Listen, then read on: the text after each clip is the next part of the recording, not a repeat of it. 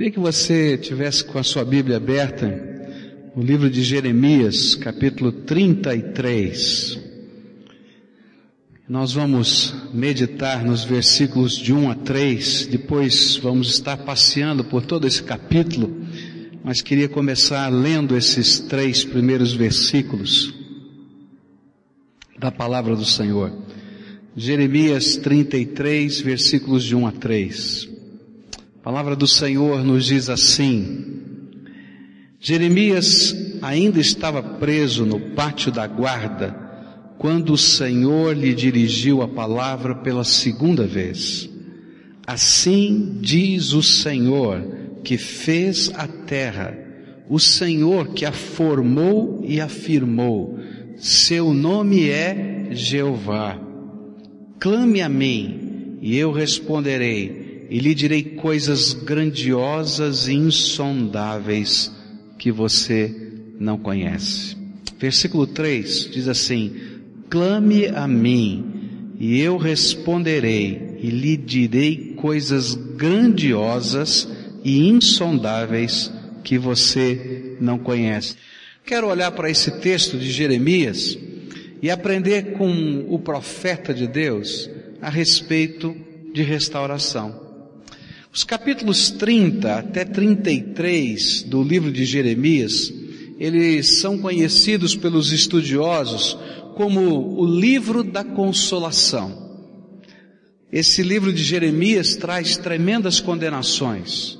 Ele traz revelações de destruição, mas dos capítulos 30 até 33, Deus abre um parênteses e vai falar de como ele tem intenções de restaurar o seu povo.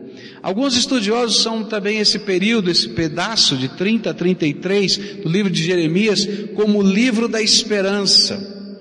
E é interessante porque ele foi escrito nos momentos mais negros da história de Judá e que com certeza quem estivesse vivendo aqueles dias da história estaria dizendo que era impossível ter uma palavra de esperança ou quem sabe até um sentimento de restauração no meio de tanta destruição e angústia que estava acontecendo. E de um modo especial, o capítulo 33 é onde o profeta nos mostra alguns retratos da restauração de Deus alguns retratos que nos ajudam a entender como Deus está trabalhando essa restauração nas nossas vidas e na vida do seu povo naquela época. O meu propósito é começar a olhar para esse capítulo 33 e tentar entender esses retratos que são aqui apresentados pelo profeta e que nós possamos nos ver de alguma maneira em cada um desses retratos e perceber o que Deus tem como propósito para nós e que pode nos ajudar no momento que nós estamos vivendo.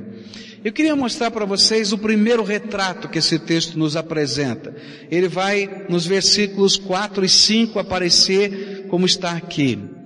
Porque assim diz o Senhor, o Deus de Israel, a respeito das casas desta cidade e dos palácios reais de Judá, que foram derrubados para servirem de defesa contra as rampas de cerco e a espada, na luta contra os babilônios. Elas ficarão cheias de cadáveres dos homens que matarei com o meu furor.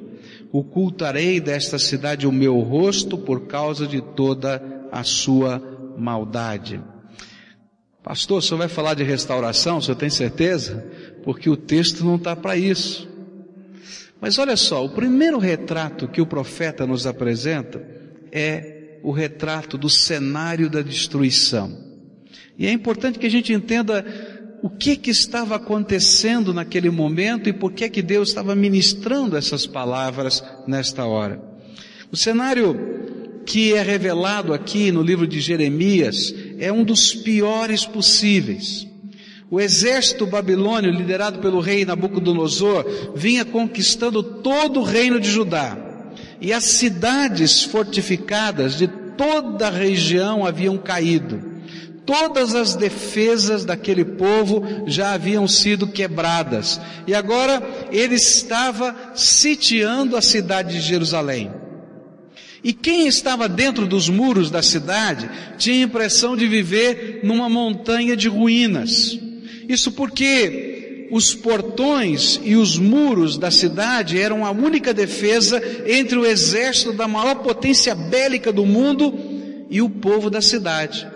Por causa disso, então, eles começaram a tomar algumas atitudes extremas e olharam então para as grandes construções que eram o orgulho nacional e eles estavam demolindo essas grandes construções.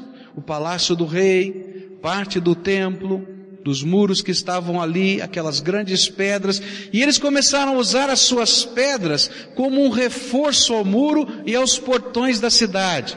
Então você se aproximava do muro e as pessoas pegavam aquele entulho todo e colocavam na porta, no portão de madeira, de tal maneira que a porta não se abrisse de jeito nenhum. E colocavam escorando os muros exatamente aonde os arietes do inimigo batiam. Essa era uma técnica de guerra daquele tempo, grandes toras de madeira com pontas de ferro, elas eram colocadas sobre máquinas, de tal maneira que os homens escondidos dentro daquilo não, não fossem flechados, não fossem atingidos, e eles então, as centenas, batiam batiam com força naquela, naqueles muros, dia e noite, até que os muros quebrassem. E então, onde eles estavam batendo, o que, que eles faziam? Pegavam as pedras, pegavam o entulho e começavam a calçar os muros onde eles estavam sofrendo o maior impacto. Então você pode imaginar a cidade.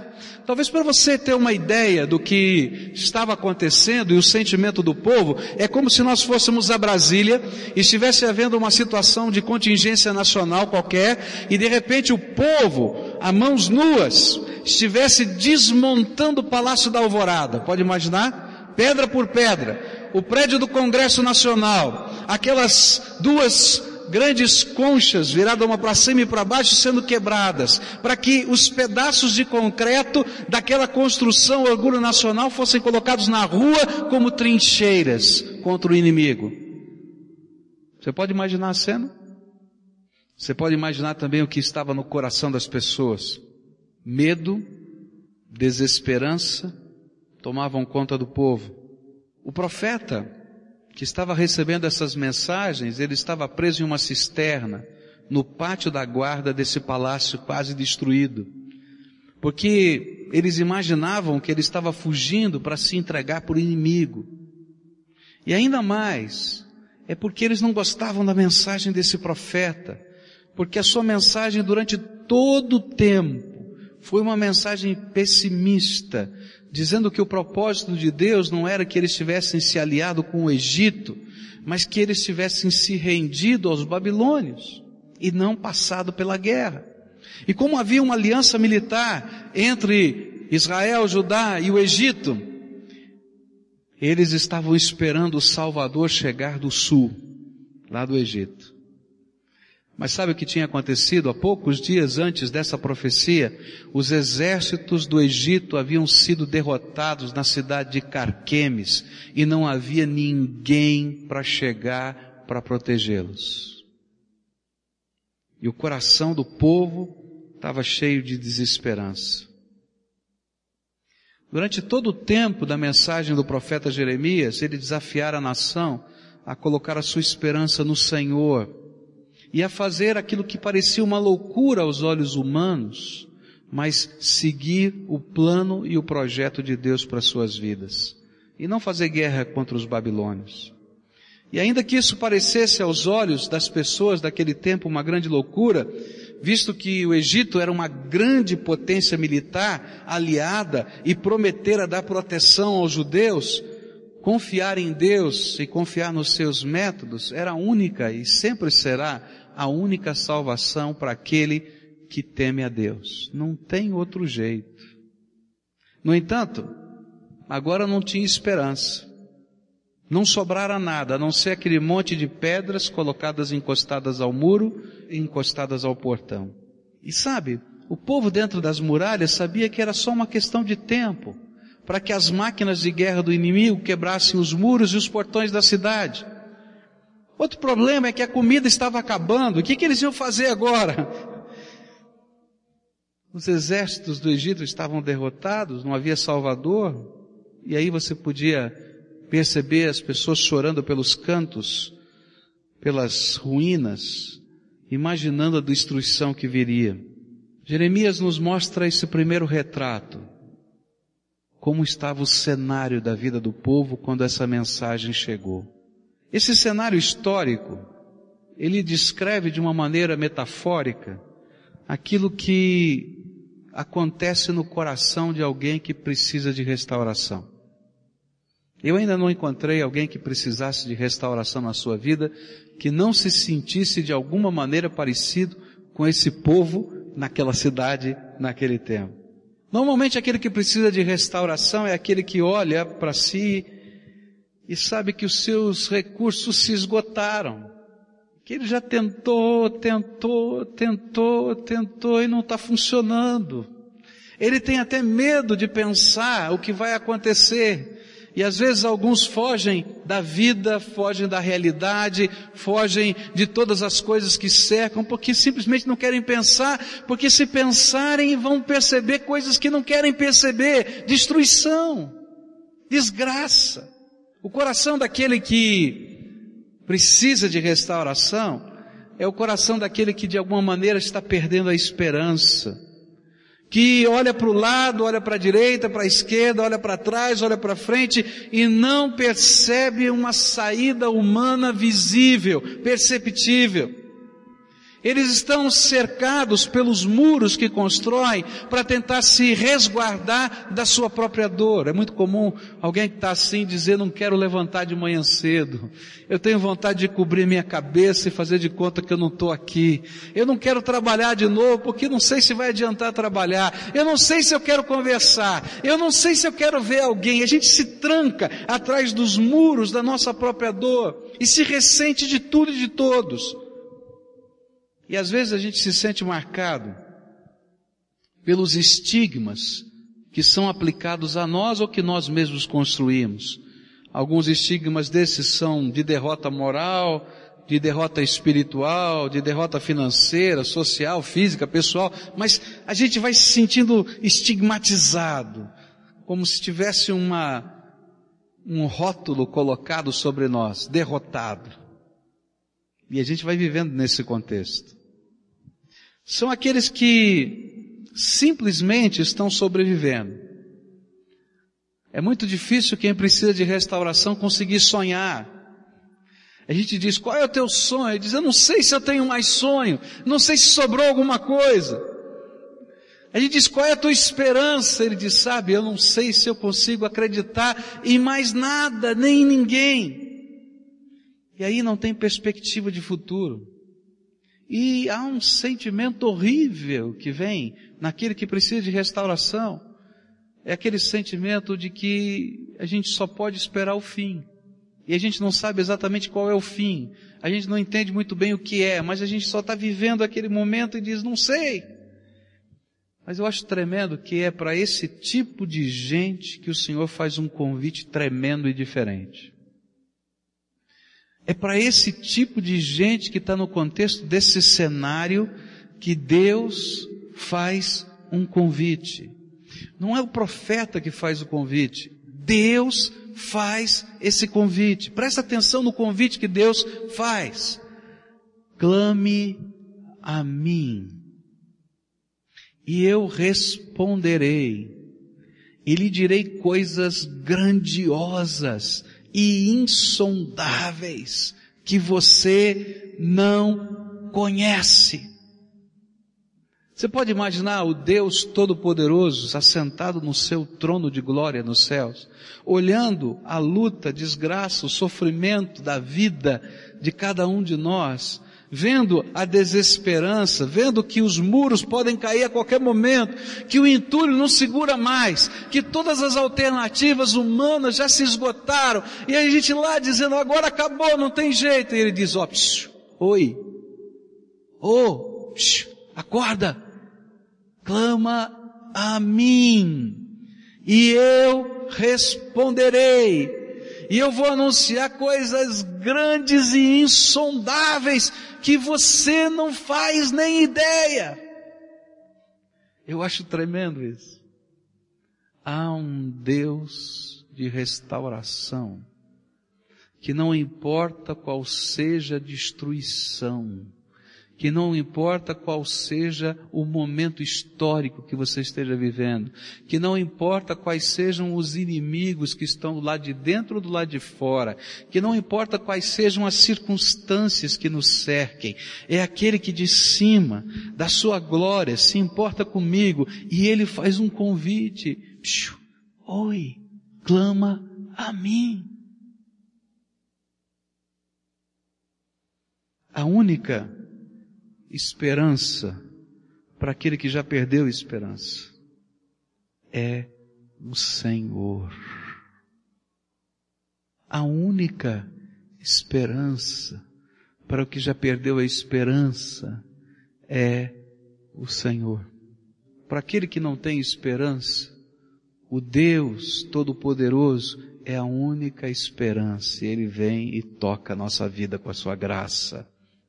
Meus queridos, eu não sei qual é o cenário, eu não sei qual é o cenário, mas não me importa o cenário, o que me importa é quem está acima do cenário, e quem está acima do cenário está dizendo para quem está dentro desse cenário, clama a mim, e eu responderei, e anunciarei coisas grandes e insondáveis que você não conhece. Você está vivendo algum cenário dessa maneira? Então escuta a voz daquele que está desafiando você. Não olha só para a direita, para a esquerda, para o Egito, para a Síria, para a Babilônia, para a pedra, se a pedra é boa, se ela é forte para sustentar o muro, se o muro vai cair, se o ariete é forte. Olha para mim, olha para Jesus, olha para Ele, é isso que Ele está dizendo. E quando você tiver olhado à sua volta e não encontrar saída, não se esqueça de olhar para cima. Na verdade, o que a palavra de Deus nos ensina, é que o primeiro lugar para a gente olhar é olhar para cima. Mas às vezes a gente tem que passar por uns, por uns cenários desses para entender que a gente não é nada sem a graça de Deus. O segundo retrato que esse texto me mostra, não é um retrato gostoso de ver, e nem nós gostamos no meio da dor e do sofrimento de ouvir alguma coisa assim. Mas não há como nós sermos restaurados se a gente não enxergar esse retrato. Versículo 8 diz assim, Eu os purificarei de todo o pecado que cometeram contra mim e perdoarei todos os seus pecados de rebelião contra mim. O segundo retrato que o profeta nos apresenta fala do porquê. Por que o cenário chegou bem nesse nível?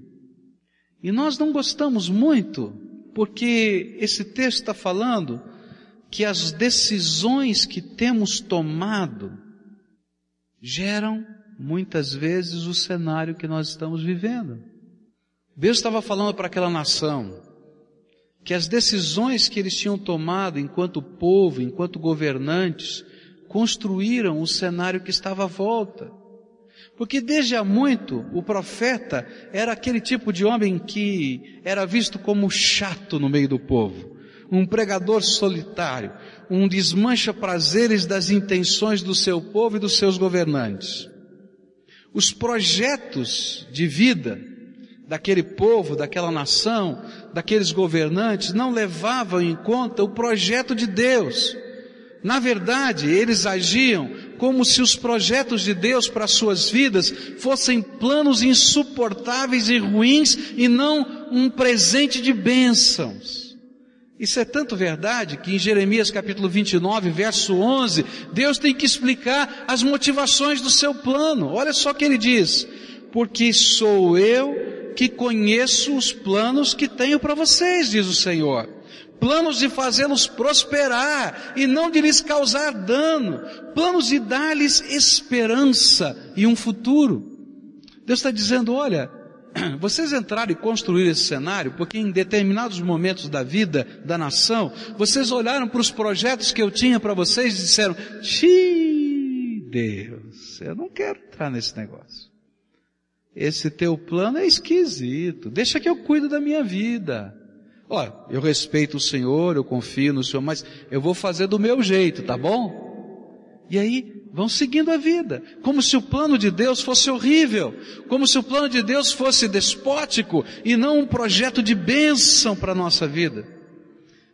Não faziam isso por mal. Talvez eles não tivessem a percepção completa da vida. Quem tem? Talvez eles não tivessem a percepção completa do futuro. Quem tem? Talvez eles não discernissem muito bem os seus caminhos. Quem é que discerne muito bem todos os seus caminhos?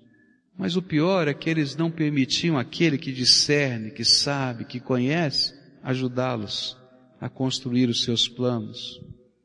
E mesmo quando esses planos lhes eram revelados, os planos de Deus lhes eram mostrados pelos profetas, ou mesmo pela sua palavra, eles faziam de conta que não entendiam e optavam em fazer somente a sua própria vontade. Colocavam a sua esperança nos seus esquemas e não no Deus das suas vidas.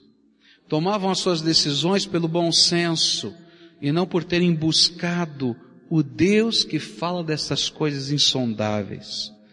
Não porque clamaram para que esse Deus revelasse as coisas grandiosas e insondáveis que ele tinha para eles. O incrível é que tudo isso era feito dentro de um contexto extremamente religioso. Que coisa maluca é a cabeça do homem, não é? Tudo essa rebelião contra o projeto de Deus não acontecia alheia à religião ou à religiosidade, mas ela estava inserida dentro da própria religiosidade, e a religiosidade se tornara um meio de rebelião contra Deus, de fazer a sua própria vontade. Eles frequentavam o templo, pagavam promessas, oravam, mas não para Deus revelar os seus propósitos, mas para que Deus ratificasse os seus projetos.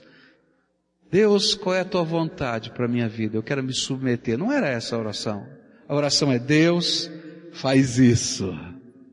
Deus, cumpre aquilo. Deus, sou teu servo. O senhor tem que fazer mas as suas decisões e a forma da religiosidade se transformaram em uma rebelião contra Deus, contra a sua vontade, nas vidas daquele povo. Aquela religiosidade, na verdade, era uma grande desculpa que apaziguava a consciência, mas eles eram impotentes para transformarem a realidade, a realidade não mudava. Meus queridos, essa segunda fotografia, esse segundo retrato, me mostra muita gente que está vivendo nessa terra. E é triste dizer que muita gente que está sentado nos bancos das igrejas evangélicas. Quantos são os momentos da nossa história, da sua história, da minha história, que foram construídos por decisões e caminhos que trilhamos, que hoje marcam de dor a nossa existência e a, e a existência de pessoas que nós amamos. Nós não gostamos de ouvir isso. Mas, queridos, muito daquilo que tem acontecido, eu não vou dizer tudo, não. Mas eu quero dizer que muito daquilo que tem acontecido tem sido causado pelas nossas decisões. Nós não gostamos de ouvir isso.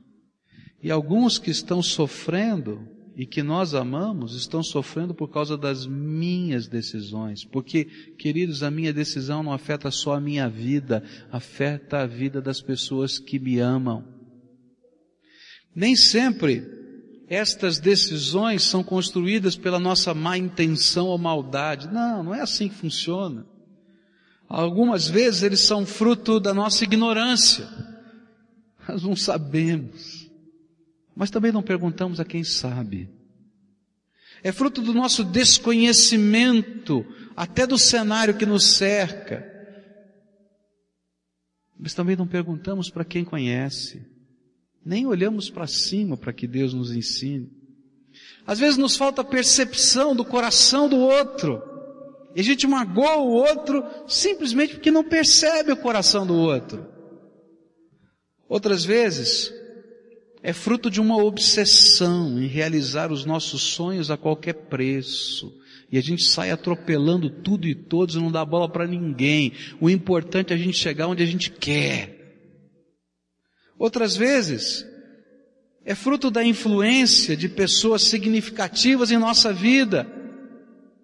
Só que é importante lembrar que por maior que seja a influência das pessoas significativas, nós temos que tomar as nossas decisões. Muitas delas, decisões que tomamos foram revestidas de uma certa religiosidade, mas uma religiosidade que não buscava a orientação de Deus, ao contrário, desejava controlar a Deus, convencê-lo de que o nosso plano é o melhor e não de uma busca do seu propósito em nossas vidas. Há um livro muito interessante que li há alguns anos atrás, escrito por Ricardo Gondim, chamado O Evangelho segundo a Nova Era. Muito bom livro. E ele fala de uma tendência da religiosidade neopentecostal moderna, chamada doutrina da prosperidade, onde você, através de uma confissão de fé positiva, você diz que pode controlar Deus. Deus, o Senhor tem que fazer isso, o Senhor tem que fazer aquilo, o Senhor tem que fazer aquilo outro. Uma doutrina muito estranha que fala que não existe dor, não existe doença, não existe problema financeiro que não seja ação satânica. Então você tem que lutar contra isso e usar o poder de Deus contra estas coisas, porque tudo é ação satânica. E é interessante que aquele autor, escrevendo esse livro, ele é um membro de uma linha da Assembleia de Deus, ele começa dizendo, olha, geralmente as pessoas que falam a respeito contrário a essas doutrinas são tidos como alguém que não tem essa ou aquela experiência, que não crê nisso, não crê aquilo. Então eu quero me apresentar, sou pastor da Igreja Assembleia de Deus, eu acredito nisso, naquilo, naquilo outro. Mas esse aqui tem um problema tremendo, porque isso aqui é contra a palavra de Deus. A nossa fé não é apenas a capacidade que temos de crer no imponderável de Deus na terra, mas é a capacidade que temos de crer a despeito de todas as consequências para obedecer a Deus nessa terra. E muitos de nós queremos ficar só com o imponderável, mas não com a submissão do Deus ao Deus Todo-Poderoso que ministra sobre a nossa vida. A rebelião se instala dentro do nosso coração quando nós não deixamos Jesus ser o único Senhor e desejamos tomar o controle da nossa vida ao invés de colocá-la no controle do nosso Salvador. E é para pessoas que vivem nesse contexto que ele faz esse convite. Olha, querido, quer restauração na tua vida? O cenário está enrolado? Então existe um passo preliminar. Olha qual é o passo preliminar. A Bíblia vai dizer para você, clama a mim, e eu responderei, e lhe direi coisas grandiosas e insondáveis que você não conhece. Mas sabe o que é esse clamor? Não é um clamor, Deus, leva os babilônios embora. Deus, pega cada pedra dessa e faz voar no ar e construir de novo os nossos palácios. Não. Deus, a minha vida está nas tuas mãos. E eu quero te servir e te honrar, dentro desses muros ou fora deles, nessa cidade ou lá na Babilônia, porque eu quero ser para a tua glória. E aí as coisas impensáveis, grandiosas e insondáveis de Deus começam a acontecer na nossa vida. Não é quando a gente põe o plano da gente debaixo da escrivaninha de Deus e diz, coloca a tua assinatura. A gente põe um monte de papel misturado, revestido de religiosidade, puxa uma pontinha debaixo com o nosso plano e diz, assina aí Deus, como se Deus não visse tudo e que ele fosse enrolado pela nosso linguajar. Não! É como quem abre o coração e diz, Senhor, estou aqui para te servir, te honrar. E aí, gente, que coisa tremenda o que vai acontecer. Olha, terceiro retrato, e quero terminar com ele agora, só citando. O terceiro retrato tem a ver com esse convite. Um convite para você olhar além dos muros. Esse texto que está aqui é um texto tremendo. Esse clama a mim, eu responderei e lhe direi coisas grandiosas, insondáveis que você não conhece. É uma coisa tremenda. É um trocadilho na língua hebraica, tá? Deus é tremendo, né? Que coisa, faz trocadilho na profecia. Ele fez um trocadilho aqui na profecia. Essas coisas insondáveis, essa palavrinha que está aí, insondável, é algo que está além dos muros, além da cidadela, além das fortalezas. Ele colocou exatamente essa palavra, além da fortaleza, além do muro. Lembra o cenário? Eles estão lá, todos escondidos atrás do muro, porque além do muro o que é que tem? o inimigo. O que é que tem? As máquinas de guerra, eles não querem olhar além dos muros, eles querem ficar escondidos atrás. E Deus está dizendo assim: clama a mim, e eu vou responder para vocês coisas grandes e que estão além destes muros que te cercam. Que Deus tremendo! E esse é a terceira fotografia. Clama a mim e eu vou responder. E vou fazer você ver, sentir e experimentar coisas grandiosas, coisas que vão além desses muros, além da realidade visível e presumível, além das conjecturas humanas ou do controle dos homens, algo que só eu posso fazer ou realizar. E esse é o terceiro retrato. É para que pela fé adentremos o imponderável, o milagre um convite a que busquemos uma restauração não controlada pela minha vontade, do meu jeito, mas um mergulho de fé nos braços do Todo-Poderoso. Hoje Jesus faz o mesmo convite. Clama a mim. E eu responderei e lhe direi coisas grandiosas e insondáveis que você não conhece. E esse é tempo de restauração, gente é para que, através da graça de Deus, estejamos clamando àquele que é poderoso para tocar a nossa vida.